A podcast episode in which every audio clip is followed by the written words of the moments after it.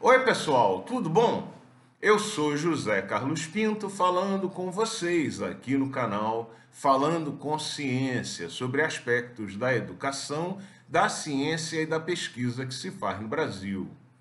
Então, esse clima de Copa do Mundo nos remete necessariamente à questão do nacionalismo, em que os indivíduos se agrupam em torno de temas comuns, como as seleções nacionais por conta da língua, da história, da cultura, do compartilhamento dos mesmos problemas diários, parece natural que os indivíduos se organizem em torno da nacionalidade.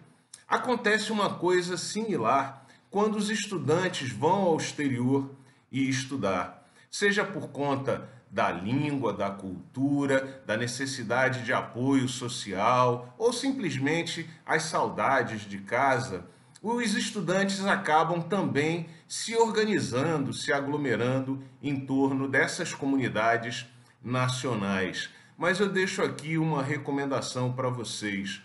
Fuja dessa armadilha por várias razões. Em primeiro lugar, essas comunidades nacionais não são de fato homogêneas.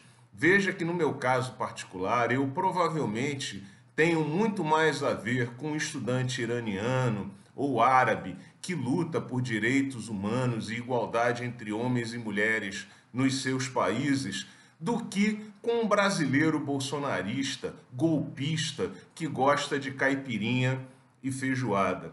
Além disso, estar no exterior é uma oportunidade única para você se abrir ao mundo, aumentar a sua diversidade cultural, conhecer outras culturas, a enriquecer a sua bagagem cultural, intelectual e também fazer redes de relacionamento que se espalhem pelo mundo. No meu caso particular, quando eu morei no exterior, tive a oportunidade de conhecer gente do mundo todo e fiz, por exemplo, uma belíssima coleção de álbuns musicais de artistas, cantores, bandas de diferentes países que guardo comigo até hoje. E fiz também excelentes amizades que ainda guardo 30 anos depois de ter voltado ao país. Por isso, não se deixe aprisionar num gueto brasileiro quando você estiver no exterior. Obviamente, conviva, conheça, troque ideias com todos esses colegas brasileiros, mas não se feche ao resto da cultura internacional.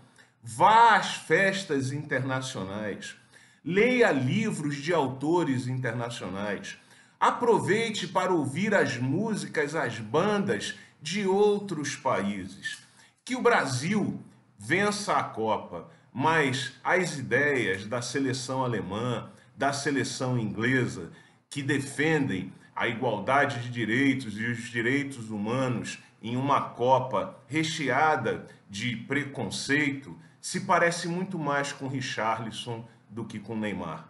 Um grande abraço e até o próximo vídeo.